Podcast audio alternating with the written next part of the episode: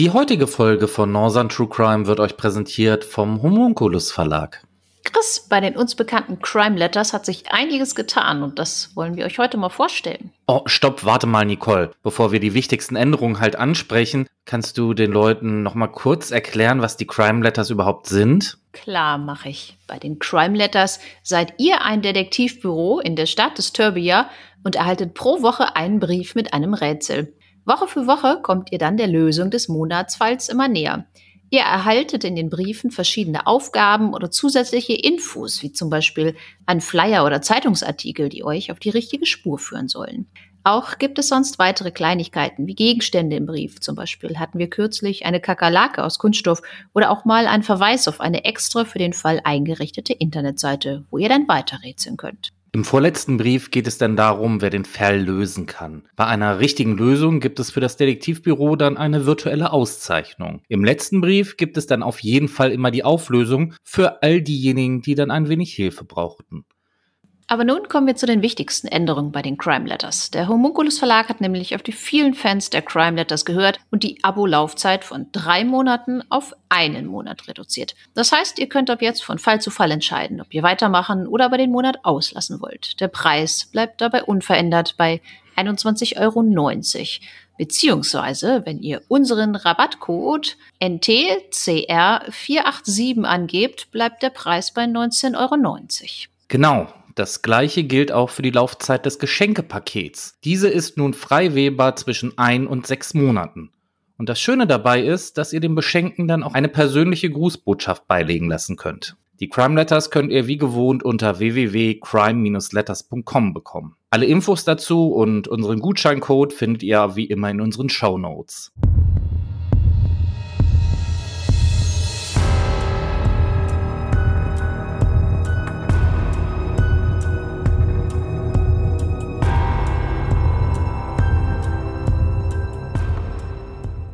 Herzlich willkommen zur 64. Folge von Northern True Crime. Ich begrüße euch herzlich an diesem Donnerstagabend zu einer neuen Folge und ich begrüße auch Nicole. Hallo Nicole. Ja, hallo Chris, hallo Hörerinnen und Hörer. Ich freue mich ganz besonders, dass ihr wieder eingeschaltet habt. Ich hoffe mal, euch geht's auch noch einigermaßen gut. Chris, wie sieht's bei dir aus? Oh, wir befinden uns jetzt momentan in der Quarantäne. Frau und Kinder sind positiv. Ich bin der Einzige, der noch so die negative Stimmung hält, aber wer weiß, wie lange noch. Mal gucken. Aber alles gut. Uns geht es trotzdem allen soweit gut. Naja, ich drück die Daumen. Was hast du denn heute für uns vorbereitet? Ja, also viele unserer Hörerinnen und Hörer finden es ja ganz gut, dass wir oft auch mal so unbekannte Fälle ansprechen. Und viele wünschen sich auch mal, dass wir einen älteren Fall besprechen. Ja, das klingt doch schon mal ganz spannend. Von welcher Zeit reden wir denn? 70er Jahre, 60er Jahre? Also 1900 meine ich natürlich. Hm, naja, wir gehen noch ein bisschen weiter zurück. Denn wir gehen in das Jahr 1857. Und wir gehen in die Hansestadt Hamburg. Wir haben Samstag, den 28. Februar 1857 und es ist ein sehr mildes Klima für diesen Tag. Zum ersten Mal in diesem Jahr lässt sich nämlich der nahe Frühling erahnen. Ein Knecht, wir nennen ihn Fritz, nutzt das schöne Wetter, um in einem kleinen, sumpfigen Moorgebiet an der Hamburger Außenalster Schilf zu sammeln. Beim Zusammenrechen der losen Halme verfängt sich seine Hake auf einmal an einem Sack, den er zwischen den hohen Schilfrohren bis dahin gar nicht bemerkte. Fritz zieht den schweren Sack ans Land. Auf den ersten Blick scheint darin nur gammliges altes Stroh zu sein. Aber warum war er denn dann so schwer? Schließlich gibt es hier ja nichts, an dem sich ein Sack verfangen könnte. Also muss ein kräftiger Mann wie Fritz dieses Bündel doch eigentlich leicht mit der Hake zu sich ziehen können. Das war allerdings nicht der Fall. Fritz hat nun die Neugier gepackt und eröffnet den Sack weiter. Er entfernt das obere Stroh. Aber was er dann sieht, verschlägt dem kräftigen Knecht den Atem, denn auf einmal ragen zwischen dem Stroh zwei Füße aus dem Sack heraus. Sie sind schon ziemlich verwest, allerdings sind es ganz eindeutig menschliche Füße. Schlagartig wird Fritz klar, der modrige Geruch, der ihm schon die ganze Zeit so unangenehm aufgefallen war, war nicht der typische Moorgeruch, es war Leichengeruch. Entsetzt lässt der Schilfsammler seine Hake fallen und rennt los, um die Polizei über seinen Fund zu benachrichtigen.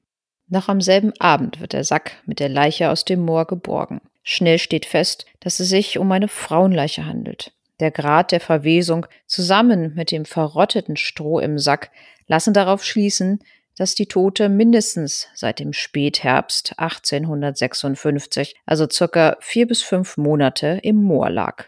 Es steht auch fest, dass die Getötete relativ groß für eine Frau zur damaligen Zeit war. Aber dies ist zunächst nun auch alles, was über die Leiche in Erfahrung gebracht werden kann.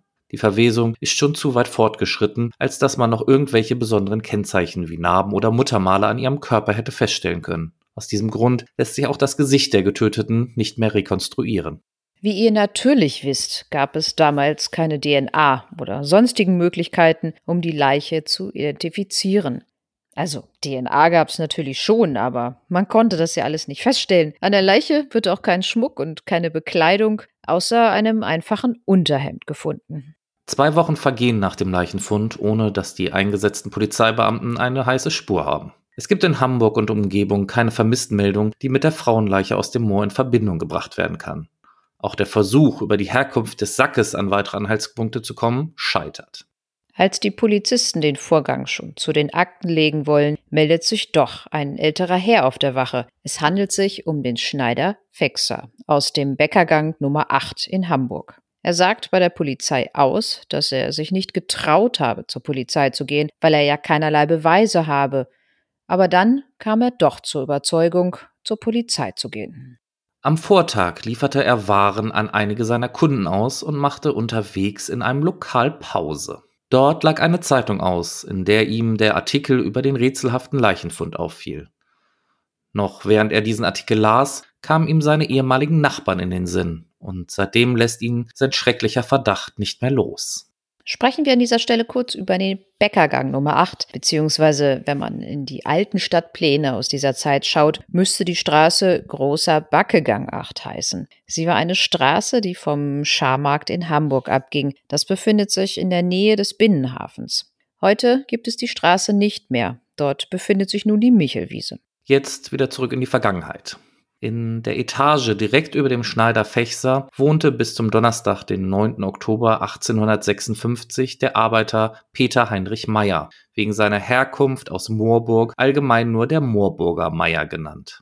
Herr Fechser meint, dass der Meyer ein übler Kerl gewesen sei, ein Trinker und überaus aggressiv, der nie einem Streit aus dem Weg ging. Und zuletzt habe Peter nicht mehr allein in der Wohnung gelebt, sondern in wilder Ehe mit einer gewissen Charlotte Runge, Einzig diese große, kräftige Frau habe es gewagt, Peter Parodi zu bieten. Laut dem Schneider passten die beiden optimal zueinander. Der gleiche schlechte Charakter und die gleiche Art, dem Gegenüber den eigenen Willen auch mit Gewalt aufzwingen zu wollen. Auch die Leidenschaft für Alkohol im Übermaß habe sie schon bald mit ihm geteilt. Fast jeden Abend seien beide betrunken gewesen, dann kam es zu heftigen Streitigkeiten zwischen ihnen, die oft in Handgreiflichkeiten bis hin zu regelrechten Prügeleien gipfelten. Die ganze Nachbarschaft habe unter dem Lärm der beiden gelitten, aber niemand wagte es, sich zu beschweren. Zu groß war die Angst vor diesem Paar. Auch am besagten Abend des 9. Oktober 1856 habe es wieder einmal eine dieser heftigen Auseinandersetzungen in ihrer Wohnung gegeben aber dieses eine Mal sei es doch ganz anders gewesen als sonst. Spätestens bei Fexers Schilderung, was an diesem Abend so anders war als gewohnt, werden die ermittelnden Polizisten richtig hellhörig. Die Schreierei des Paares endete nämlich diesmal abrupt. Die ganze Nacht über war alles danach ruhig. Und am nächsten Morgen war die Wohnung dann komplett leergeräumt obwohl es am Vorabend noch keinerlei Anzeichen dafür gab, dass Peter Heinrich Meyer und seine Freundin ausziehen wollten. Die beiden mussten also in der Nacht ihre Sachen gepackt haben, um in aller Herrgottsfrühe das Haus für immer zu verlassen. Und das alles, entgegen jeder Gewohnheit der zwei, vollkommen leise. Sowohl Peter Heinrich Meyer als auch seine Freundin Charlotte Runge waren der Hamburger Polizei schon vor dieser Anzeige hinlänglich bekannt. Peter Meyer war zum Zeitpunkt des Leichenfundes 38 Jahre alt, war immer wieder negativ aufgefallen, meist durch brutale Schlägereien im Alkoholrausch. Bereits als junger Erwachsener, als er noch in Moorburg wohnte, was heute zu Hamburg gehört, geriet er wiederholt mit dem Gesetz in Konflikt. Nach Hamburg ging er, nachdem er in Moorburg eine längere Gefängnisstrafe verbüßt hatte. Verurteilt wurde er, weil er in sinnloser Gewalt mehreren Pferden den Schweif bis tief ins lebende Gewebe hinein abschnitt. Charlotte Runge stammte ursprünglich aus Elmshorn, zog aber schon in jungen Jahren nach Hamburg, um als Dienstmädchen Geld zu verdienen. Doch schon bald arbeitete sie stattdessen als Prostituierte. Zuletzt betätigte sie sich nur noch als Zuhälterin, ließ andere junge, unbedarfte Mädchen für sich anschaffen. Dass sie sich in diesem Milieu erfolgreich behauptete, zeigt schon, dass sie Peter in Sachen Gewaltbereitschaft und Brutalität ziemlich nahe gestanden haben muss. Diese Vorgeschichten zusammen mit der Aussage des Herrn Fechser lassen es für die Polizei durchaus möglich erscheinen, dass es sich bei der Toten tatsächlich um Charlotte Runge handelt. Und bei Peter Heinrich Meyer um ihren Mörder. Doch zunächst bleibt dies nur ein Verdacht. Zwar gibt es keinerlei Anhaltspunkte, die dagegen sprechen, dass man es bei der halbverwesten Leiche mit den sterblichen Überresten der Charlotte Runge zu tun hat. Aber es gibt eben auch keinerlei Möglichkeiten, dies zweifelsfrei zu beweisen. Und der Tatverdächtige Peter Meyer, tja, der scheint spurlos verschwunden zu sein. Seit er seine Wohnung im Bäckergang aufgab, war Peter immer wieder umgezogen. Die Polizei kann zwar einige dieser Unterkünfte ausfindig machen, aber überall zog er nach kurzer Zeit wieder aus, ohne eine neue Adresse zu hinterlassen. Auch im Rotlichtmilieu weiß anscheinend niemand oder man will es nicht wissen, wo Peter Heinrich Meyer sich jetzt aufhält. Die Polizei ist zwar immer wieder auf der Spur von Peter, allerdings immer den bekannten Schritt zu spät. Es vergehen fünf weitere Monate, ohne dass der Fall um den mutmaßlichen Mord an Charlotte Runge endgültig geklärt werden kann. Doch dann spielt der Polizei ein Zufall in die Hände. Der Streifenpolizist Ritterbusch schaut auf dem Rundgang durch seinen Bezirk spontan bei Frau Pieper vorbei. Bei diesem überraschenden Besuch trifft er auch auf den neuen Untermieter der Frau, nämlich den gesuchten Peter Heinrich Meyer. Der Polizist bittet Peter, ihn auf das Stadthaus zu begleiten. Er werde als Zeuge in einer für ihn selbst eher unbedeutenden Angelegenheit gesucht. Dieser machte keinerlei Schwierigkeiten. Bereitwillig begleitete er den Polizisten auf das Amt. Im Verhör kommen die ermittelnden Beamten ohne Umschweife dann zur Sache. Sie konfrontieren Peter mit ihrem Verdacht, er habe Charlotte Runge vor zehn Monaten umgebracht und die Leiche anschließend im Moor versenkt. Die Polizisten sind erstaunt, dass Peter Heinrich Meyer dies sofort zugibt. Freimütig erklärt er, er habe die Frau eines Abends im Bett erwürgt, die Leiche dann im Hemd in einen Sack gesteckt, um die Tote herum noch etwas Stroh drapiert, so dass man nicht gleich auf den ersten Blick den Inhalt des Sackes erahnen kann. Noch vor Sonnenaufgang habe er den Sack dann auf einen Leiterwagen gewuchtet und aus der Stadt hinaus bis ins Alstermoor gezogen, wo er die Leiche dann weggeworfen habe. Für Peter scheint die Sache mit seinem Geständnis dann erledigt zu sein. Er erhebt sich von seinem Stuhl und will das Polizeirevier allen Ernstes wieder verlassen, um in der nächsten Kneipe ein Bier zu trinken. Schließlich sei er zum Zeitpunkt der Tat vollkommen betrunken gewesen und überhaupt, was sei denn schon dabei, eine solche Weibsperson umzubringen? In einigen wenigen Quellen heißt es später, dass Peter Heinrich Meyer wegen des Mordes an Charlotte Runge hingerichtet wurde. Aber gesicherte Informationen sind das nicht. Damit ist der Fall unseres Moorburger Meyers auch schon zu Ende. Aber wir haben auch noch ein Gedicht oder ein Lied gefunden. Genau überliefert ist es jetzt nicht. Wir haben es als Gedicht interpretiert. Und ich habe die nette Anna aus unserer letzten Folge einmal gebeten, ob sie uns vielleicht dieses Gedicht einmal einsprechen könnte. Und das hat sie für uns auch getan. Also viel Spaß jetzt mit dem Gedicht über den Moorburger Meier. An der Alster kühlem Strande rauscht es leis und schauerlich denn der Winter zieht vom Lande, bald verjüngt die Erde sich. Und es geht, um Schilf zu holen, mit der Hake dort ein Knecht, doch bald zieht er nach die Sohlen, läuft von dannen und nicht schlecht. Denn was muss er dort entdecken? Einen Sack mit Stroh gefüllt, doch daraus hervor sich strecken, Füße schlecht darin verhüllt, Moderdünste sich verbreiten um den Knecht dort ringsumher, dass das Schicksal auch musst leiten, ihn zur Stell so öd und leer. Schon fünf Monde sind verflossen, seit die Leich dort ruht im Schilf. Wie man forscht, auch unverdrossen, reglos bleibt der Forscherpuls. Da in der Reform muss lesen, es ein Bürger, was man fand, und des Vorgangs der gewesen. Hat er nicht den Zank vernommen bei den Nachbarn voller Graus? Ist die Frau zurückgekommen? Wie so schnell blieb sie vom Haus? Ja, es ist der Moorburger Meier, der die Frau ermordet hat. Wie bei ihnen war es gebettet, er ist fähig solcher Tat. Nicht sieht man ihn länger weilen, sein Verdacht lässt ihm nicht Ruhe, hin zur Polizei zu eilen, und man hört erfreut ihm zu. Sucht darauf in allen Gängen nach dem großen Bösewicht, ins Gefängnis ihn zu drängen, doch man findet ihn immer nicht. Da ein Offiziant ergründet, endlich ihn am Doofen fleht, der bei einer Witwe findet, dort den Meier nicht gar spät. Und kaum ist er hingekommen, auf dem Stadthaus zum Verhör, als man auch nicht Zeit verlieret, ihn zu fragen inhaltsschwer. Also du, spricht der Beamte, hast die Runge umgebracht? Doch ehe Meier sich ermannte, noch auf eine Lüg gebracht, hat die Schuld er eingestanden. Ich tat's in der Trunkenheit, spricht er und denkt, dass von dannen er kann gehen zum Trunk bereit. Doch man führt auf Nummer 7 ihn und fragt, wie er's gemacht, weiter dann die Kreuz und Quere, wie die Leich er fortgebracht.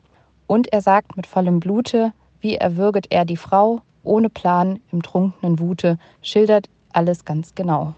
Und sich schützend vor Gefahren hat verpackt die Leich er wohl, rings mit Stroh und hingefahren, dass kein Mensch sie finden soll. Aber was so schlau ersonnen und verborgen blieb der Welt, ward doch an der Alster Bronnen eines Tags vom Licht erhellt.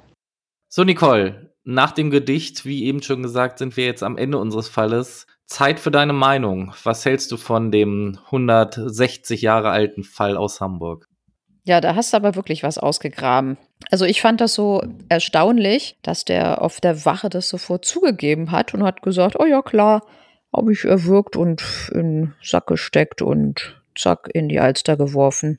Ich weiß nicht, ob man das einfach so zugibt, wenn man das nicht gewesen ist. Wir hatten ja, da habe ich nämlich gerade überlegt, als wir das berichtet haben, irgendwie hatten wir doch mal einen Fall, jetzt habe ich aber echt wieder vergessen, welcher der vielen Fälle das war. Da hat doch auch ein Mörder, der schon einsaß, zugegeben, dass er angeblich irgendjemanden umgebracht hat, aber hinterher hat man ja dann festgestellt, der war das gar nicht. Weißt du noch, was das, wer das war? Nee, das weiß ich gerade auch nicht mehr. Nee. Aber ich weiß, wir hatten sowas. Den haben, den haben sie denn dann aus dem Gefängnis zur Polizei gebracht? Ach, nee, war das nicht auch das aus Hamburg? Ja, das war doch das, die, diese Geschichte. Mit so mit diesem Industriellen da. Ja, genau. Der, die, der den. Kaffee? Nee, was war das für einer? Herrgott, wir haben echt ein Gedächtnis.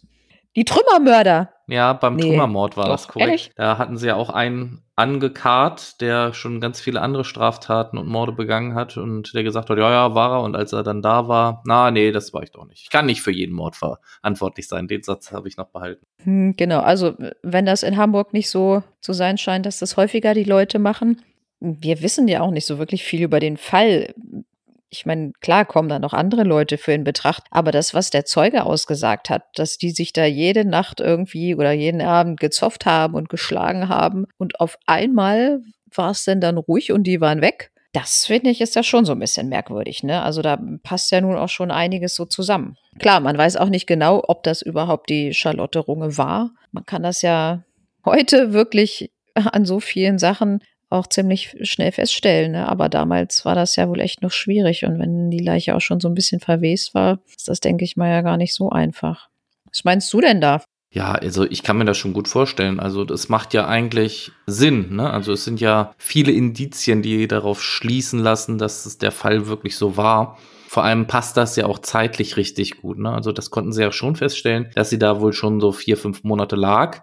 Das war ja wohl möglich, das festzustellen. Und das würde ja mit diesem Zeitpunkt, den der Schneider da gesehen hat. Mit dem Auszug, ja. Hm. Würde das ja gut passen. Auch das äh, spontane Verschwinden dann von unserem Moorburger Meier, dass auch die Charlotte dann nicht mehr aufgetaucht ist. Aber das müssen ja auch wohl so ein richtiges Traumpaar gewesen sein, die beiden. Alter Schwede. Ja, Pack, Pack schlägt sich, Pack verträgt sich. ja, also unfassbar. Hm, ja, wenn er heutzutage ist auch anders. Du kommst ja eigentlich auch gar nicht mehr so richtig, wenn du jetzt irgendwo umziehst oder so, dann musst du dich auch jedes Mal ummelden und anmelden und sonst was, sonst kriegst du ja auch Ärger. Und ich glaube, das war früher ja alles noch ein bisschen einfacher, da so unterzutauchen, ne? Ja, das stimmt auf jeden Fall. Okay, äh, man merkt natürlich auch, ich denke mal, das hast auch du in deiner beruflichen Erfahrung, dass viele Kriminelle es auch trotzdem nicht für nötig halten, sich umzumelden und dann einfach von Amts wegen abgemeldet werden an ihrer letztmalig bekannten Anschrift. Aber du hast schon recht, also es ist heutzutage wahrscheinlich leichter, jemanden ausfindig zu machen als damals. Ja klar, wenn du verschwinden willst, dann kannst du auch verschwinden. Wir hatten neulich auch irgendwie, der, der Typ war jahrelang hat er auf der Straße gelebt. Mhm. Ja. Ja, da gibt es dann natürlich keine Anschrift, ne? Nee. Vor allem keine ladungsfähige, ne? Mhm. Schlecht.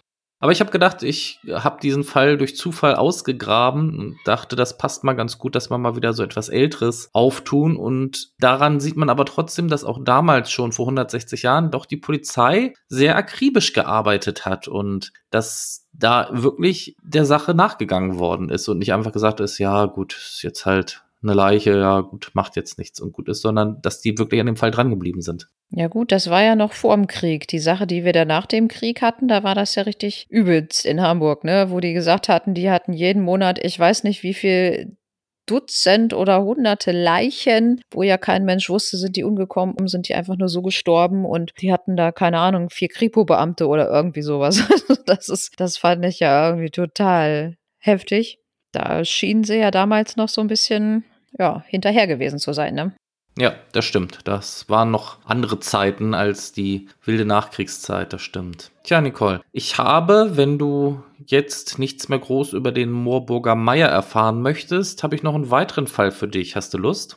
Ja, du, du hast ja auch weiter gar nichts, was du uns dazu noch erklären kannst. Ne? Das mit dem Gerichtsverfahren steht ja wohl auch nicht so richtig fest, was da. Nee.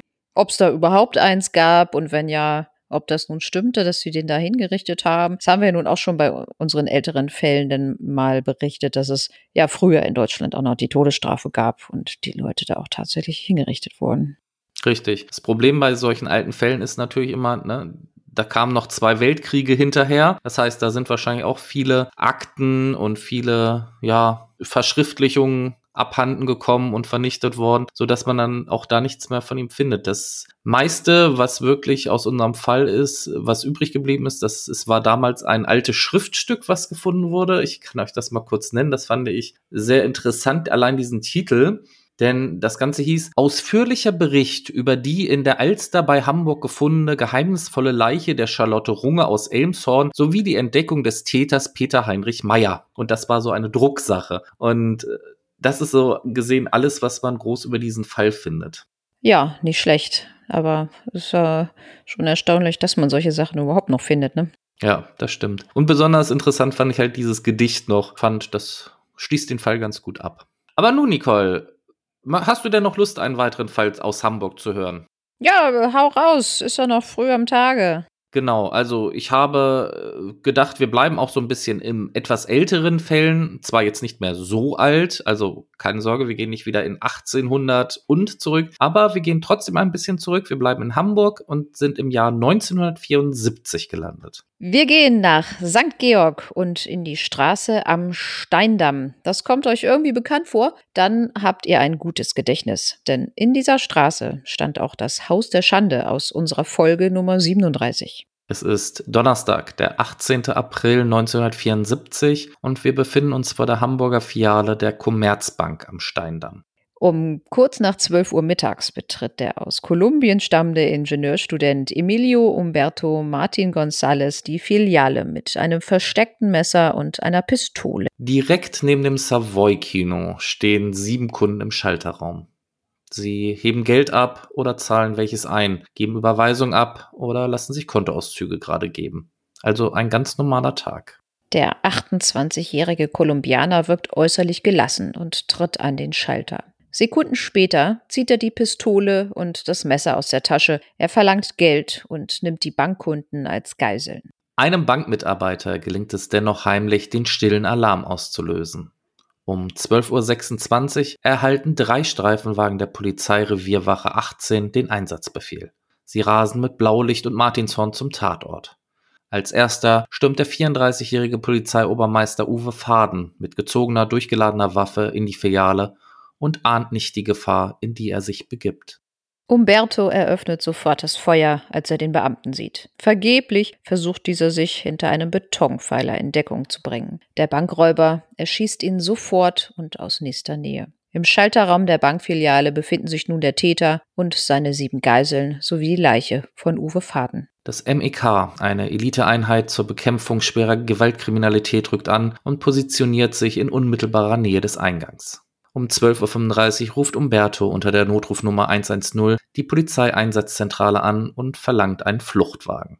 Die zahlreichen Schaulustigen, die sich rings um die Filiale eingefunden haben, erweisen sich als gravierendes Hindernis. Die Polizei bittet den NDR um Mithilfe und dieser meldet nun einen Wasserrohrbruch in dem Gebiet, um Schaulustige von der Bank fernzuhalten.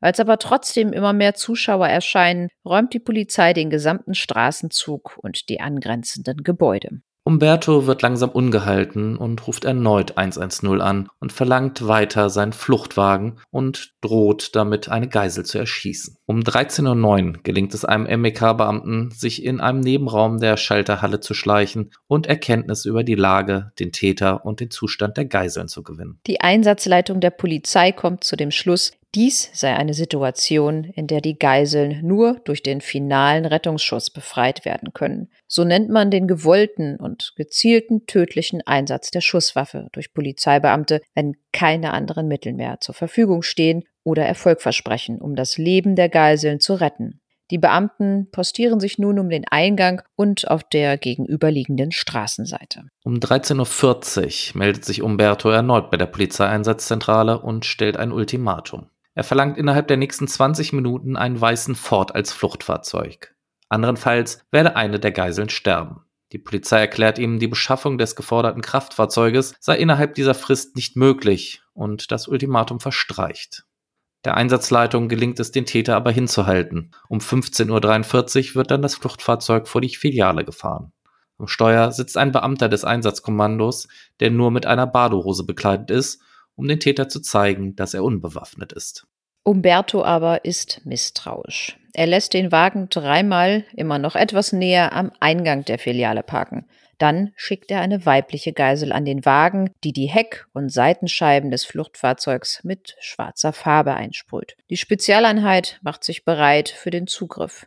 Die Einsatzleitung verhandelt weiter mit dem Täter, will ihn dazu bringen, die Filiale zu verlassen. Und das gelingt auch. Ein auf der anderen Straßenseite positionierter MEK-Beamter gibt seinem Kollegen über das Funksprechgerät durch Täter am Eingang, in der linken Hand ein Messer an der Kehle einer Geisel, rechte Hand Schusswaffe. Jetzt! Täter tritt ins Freie. Umberto drückt einer männlichen Geisel die Pistole an die Schläfe und das Messer an den Hals. Als er sich die Dienstmütze des getöteten Polizisten Uwe Faden vom Kopf reißt, ist er für einen Moment abgelenkt. Innerhalb von drei, vier Sekunden springen drei Beamte aus ihrer Deckung neben dem Eingang und geben insgesamt acht Schüsse ab. Der Täter wird am Kopf und im Brustbereich getroffen, die Geisel im unteren Brustbereich. Bereitstehende Krankenwagen bringen den Bankräuber und die Geisel in das nahegelegene Krankenhaus St. Georg. Dort können die Ärzte nur noch den Tod von Umberto feststellen. Die Geisel überlebt. Dieser Apriltag 1974 geht in die Polizeigeschichte ein als der Tag, an dem erstmals ein Einsatz mit dem finalen Rettungsschuss beendet worden ist. Im Einsatzbericht der Polizei hört sich dieser Vorfall sehr oberflächlich an. Beim Einsatz der Beamten des MEK erhielt der Täter mehrere Schüsse in Kopf- und Brustbereich. Nähere Aufschlüsse kann erst die Obduktion erbringen. Die Geisel erhielt einen Durchschuss auf der unteren rechten Brustseite. Das Projektil konnte bisher nicht gefunden werden. Es kann deshalb nicht gesagt werden, aus welcher Waffe das Geschoss stammte.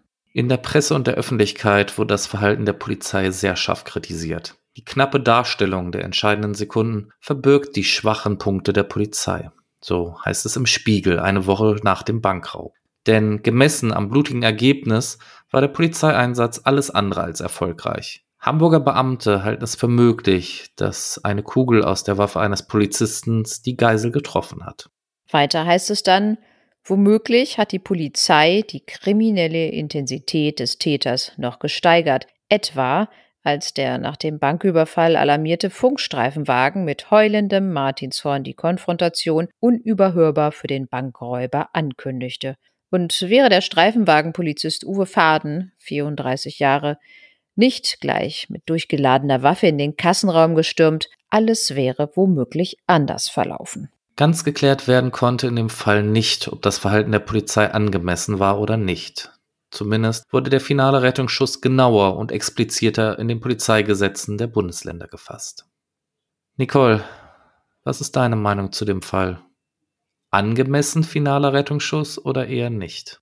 Das war ja auch wieder schnell erzählt. Also ich, das erste, also erstmal müssen wir ja mal überlegen, das ist 1974 gewesen. Ich weiß nicht, was die Polizei im Jahre 1974 so für ja, ich sag mal so, die, die haben ja auch immer, wenn sie Einsätze haben, auch so, so ihre Vorschriften, so, wenn das und das passiert, äh, machen wir das und das. Ich weiß ja nicht, was die da sich im Jahre 1974 so ausgedacht hatten, was man denn dann wohl macht, wenn da ein bewaffneter Bankräuber ist, beziehungsweise wenn die einen stillen Alarm aus einer Bankfiliale bekommen. War das da so, ich sag mal, vorgesehen, dass man da wirklich mit drei Streifenwagen mit volle Pulle Martinshorn und quietschenden Reifen vor der Tür hält und dann mit gezogener Waffe da reinstürmt? Ja. Ja, ohne Scheiß. Es war tatsächlich so. Ich habe das nämlich nachgelesen und es war äh, damals wirklich so, dass wenn die einen Alarm bekommen, sie angewiesen sind, unverzüglich sich dorthin zu begeben und sofort das Gebäude zu stürmen. Okay. Fand ich auch ja. ein bisschen.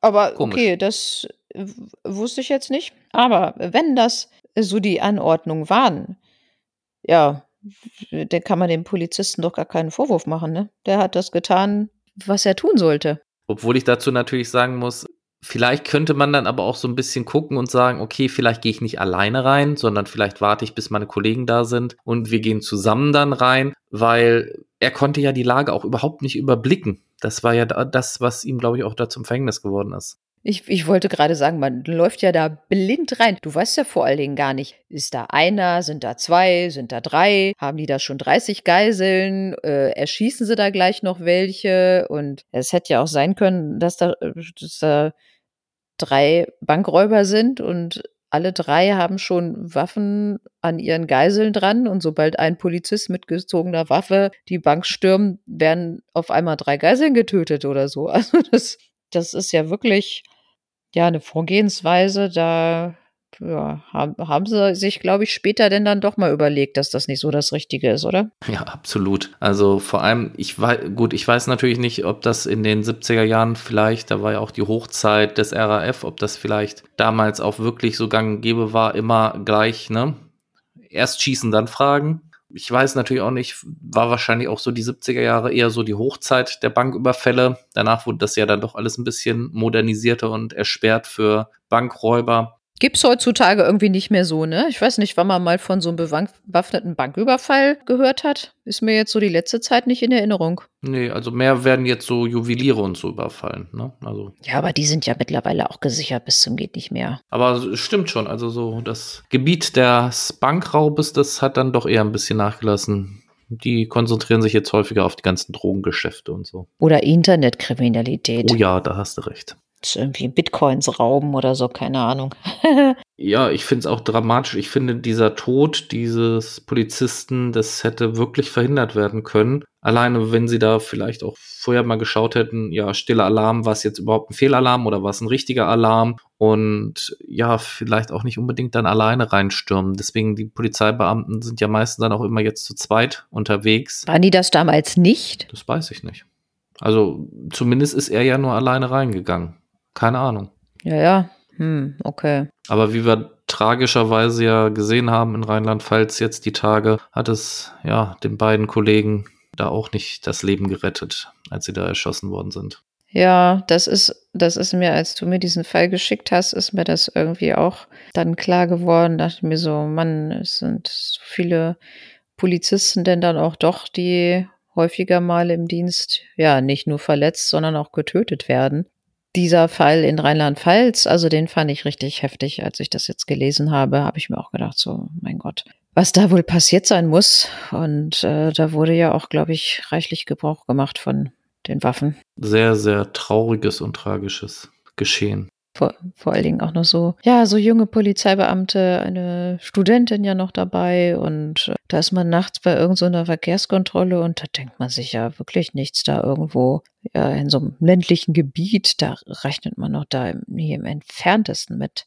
Vielleicht können wir über den Fall auch mal berichten, wenn sich das mal aufgeklärt hat, was da genau nun passiert sein soll. Aber was ich jetzt, ich habe es nicht weiter verfolgt, irgendwie nur so die Überschriften gelesen. Der äh, vermutliche Täter hat ja offenbar irgendwie im großen Stil mit illegal erlegtem Wild gehandelt und äh, hat sich da wohl so ein Business aufgebaut. Ja, neben, neben seiner Metzgerei, ja.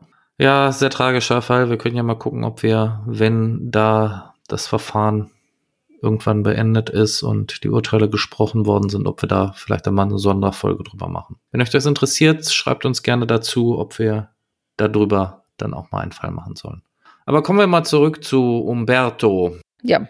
Wie findest du es? War, war das jetzt wirklich die letzte Möglichkeit der Polizei, da jetzt ja von der Waffe Gebrauch zu machen oder findest du auch, nee, war nicht in Ordnung. Ja, man äh, steckt da nicht so drin. Auf jeden Fall hatten sie denn wenigstens schon mal so eine Spezialeinheit da mobilisiert, die vielleicht da mal so ein bisschen mehr Erfahrung mit haben, sage ich jetzt mal so, als die gewöhnlichen Streifenpolizisten. Also was ich auf jeden Fall nicht in Ordnung finde, das ist ja wohl auch zu Recht kritisiert worden, wie die Polizei da hinterher mit umgegangen ist. Also falls es denn dann wirklich so gewesen sein sollte, dass diese Geisel dadurch auch ein Schuss von der Polizei getroffen wurde, dann finde ich, gehört das auch mit einfach dazu, diese Transparenz denn dazu sagen und da dann hinterher auch zu sagen, ja, ist leider irgendwie ein bisschen schief gegangen. Die Geisel wurde durch eine Waffe aus, ja, einer Pistole von einem Polizisten getroffen. Das verstehe ich irgendwie nicht so ganz, was diese Art der Aufklärung da soll. Also das muss ich ehrlich sagen, also das würde ich hier noch am, am meisten an der Polizei kritisieren. Also ich persönlich, ich finde es auch schwierig, muss ich sagen.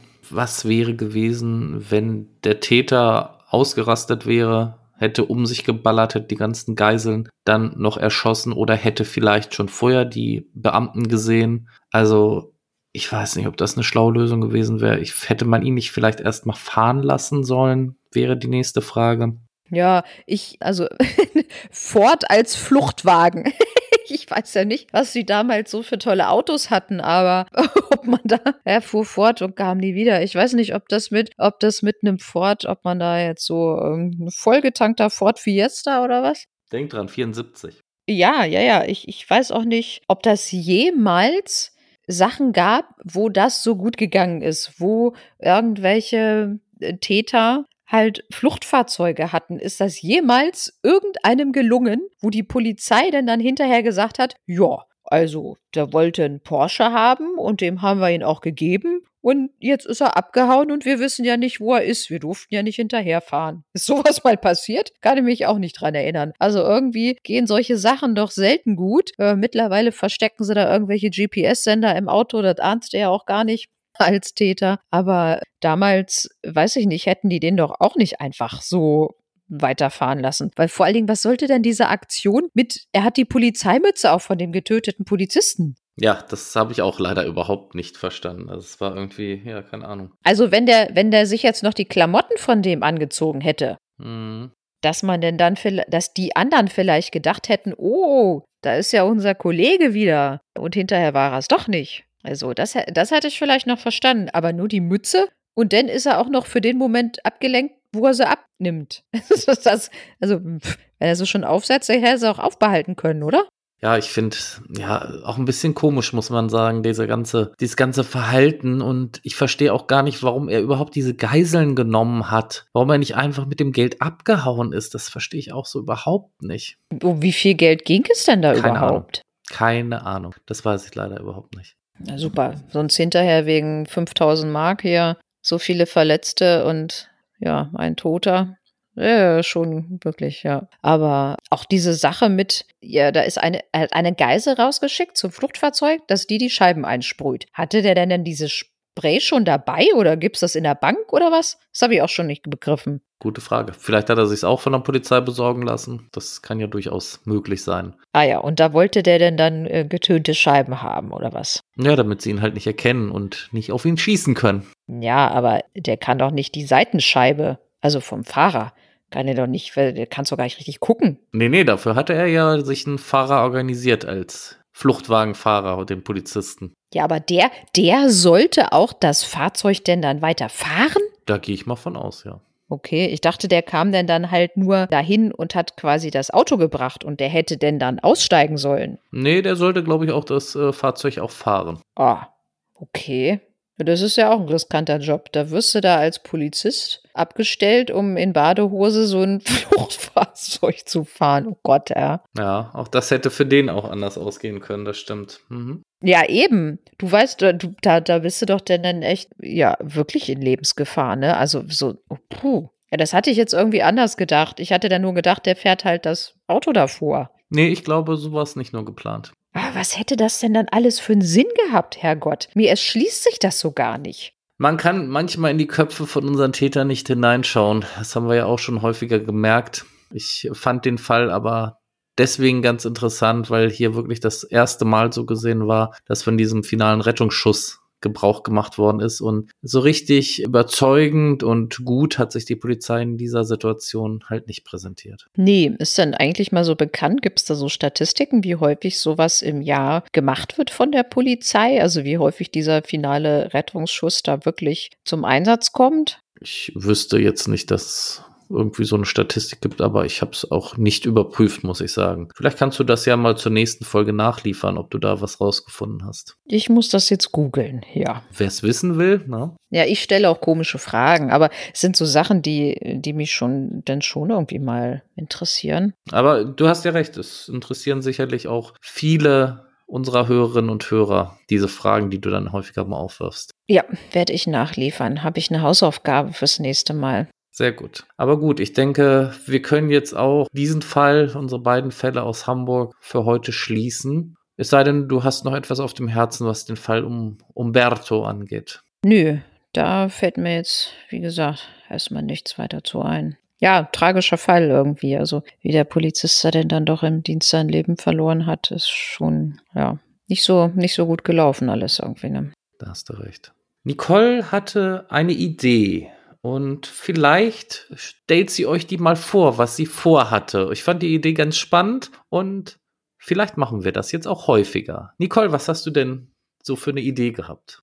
Ja, eigentlich kam die Idee ja von dir, weil du hast mir, wir tauschen uns ja schon immer noch mal aus, was es denn so für verrückte, abgedrehte Sachen gibt, so im Bereich der Straftaten oder halt auch, naja, grausame Sachen. Manche Sachen verwerfen wir denn dann doch einfach, weil wir auch sagen, so, nee, die, die können wir irgendwie nicht bringen oder die geben nicht genug her. Und manchmal sind ja aber auch total, naja, ich sage jetzt mal, das hört sich so blöd an, aber es sind ja auch manchmal so ein paar lustige Sachen dabei, wo vielleicht gar nicht so was Schlimmes passiert ist, aber wo man sich einfach so vor den Kopf schlägt und denkt sich so, oh mein Gott, was sind das für Experten? Äh, da hatte ich zu dir gesagt, wir können ja irgendwie mal so nebenbei nochmal zum Schluss so eine Kategorie einführen, damit wir unsere Hörerinnen und Hörer auch nochmal wieder so ein bisschen aufmuntern, weil wir haben ja teilweise schon recht schwere Kost und da kann man noch mal so ein bisschen beschwingt positiv aus dem Podcast rausgehen. Und da haben wir gedacht, wir machen mal so eine neue Kategorie mit mal so einem kleinen, kurzen, lustigen Fall. Genau. Da für diese Kategorie, dass ihr euch immer so darauf vorbereiten könnt, jetzt wird es nicht mehr ganz so ernst, ist hier der passende Jingle dazu.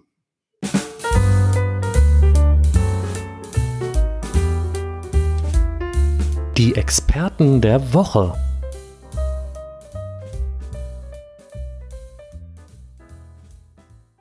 Gut, Nicole, jetzt sind wir in unserer neuen Kategorie. Du hast einen Fall oder einen ersten Fall hierfür rausgesucht. Worum geht's da? Ja, wir gehen diesmal ein bisschen raus aus unserem Bezirk. Da beschränken wir uns mal nicht auf den Norden, weil Experten gibt's ja überall. es geht diesmal ins bayerische Neustadt. Das liegt in der Nähe von Coburg. Und da geht es um eine Familie, die, ja, sich auch nicht so ganz clever verhalten hat. Es ist nämlich so gewesen, dass die Tochter ja Auto gefahren ist und war leider nicht so ganz nüchtern. 3,25 Promille. Ich wäre tot. Äh, ja, ich wahrscheinlich auch. Die wurde dann natürlich von der Polizei angehalten und auf die Wache gebracht. Meine Gott, auf der Polizeiwache, also 33 Jahre alt. Und sie hatte denn dann auch eingeräumt, dass sie da gefahren ist. Und auf der Wache waren dann die normalen Maßnahmen, was man dann halt so macht. Erstmal äh, Blutentnahme und dann ging es dann darum, ja, wie das jetzt nun weitergeht. Also als Tat kommt dann in Betracht äh, Trunkenheit im Verkehr. So, die 33-Jährige hat in der Polizei auch noch erzählt, "Mm, ich habe auch leider keinen Führerschein. Daher gibt es dann auch noch wahrscheinlich eine Strafe wegen Fahrens ohne Fahrerlaubnis. Jedenfalls hat sie sich gedacht, okay, ich sag dann mal meiner Mutter Bescheid. Die holt mich ab. Dann setzte sich die 59-jährige Mutter ins Auto, um ihre Tochter von der Polizeiwache abzuholen. Willst du mal raten, was da passiert ist? Ich weiß es leider schon. Ich kenne ja den Fall schon aus unserer Vorbesprechung. Ach so, ja, stimmt. Ja, ich hab's dir ja, ich hab's dir ja, glaube ich, als äh, ja, ja, okay, dann kannst du nicht. Das macht ja auch keinen Spaß, wenn du redst und weißt es schon. Also, dann verrate ich's euch einmal. Ihr könnt ja auch mal raten, was da so passiert ist. so für euch. Es ist so, dass die Mutter leider auch nicht nüchtern war, sondern mit 1,22 Promille auf die Polizeiwache kam, um ihre Tochter abzuholen. Sie hat dann gemerkt, dass das denn irgendwie doch keine gute Idee war und hat auch noch versucht zu fliehen.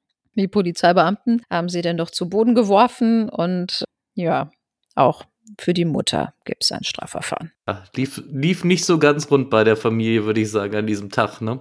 War so gebrauchter Tag, würde ich eher sagen. Aber es ist schon schräg. Ja, aber ich, äh, ich weiß auch nicht, warum ich denn dann sage, wenn ich weiß, ich habe schon was getrunken, dann sage ich doch nicht äh, zu meiner Tochter, hallo, hole ich dich ab, kein Problem. Und fahre dann dann auch noch mit meinem Auto. Dann setze ich mich wenigstens ins Taxi oder sage einfach, weißt du was, nimm du dir doch ein Taxi.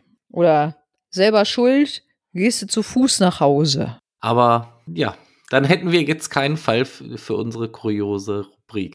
Ja, das stimmt. Ihr könnt euch ja mal melden, ob ihr das ganz witzig findet oder ob euch das zu lahm ist. Genau. Schreibt uns gerne auf Instagram oder per E-Mail oder ja, schreibt uns auch auf Facebook. Auch da sind wir vertreten. Und wie ihr vielleicht wisst, findet ihr uns auch auf YouTube. Seit neuestem haben wir auch einen Discord-Server. Den Link zu unserem Discord-Server findet ihr natürlich in unseren Show Notes und wir würden uns natürlich freuen, wenn wir euch da auch mal treffen. Ja, wir würden uns auch über eine Bewertung freuen. Ich habe nämlich in anderen Podcasts jetzt gehört, ich habe es doch gar nicht ausprobiert, dass man bei Spotify auch bewerten kann. Hast du das schon ausprobiert? Ach.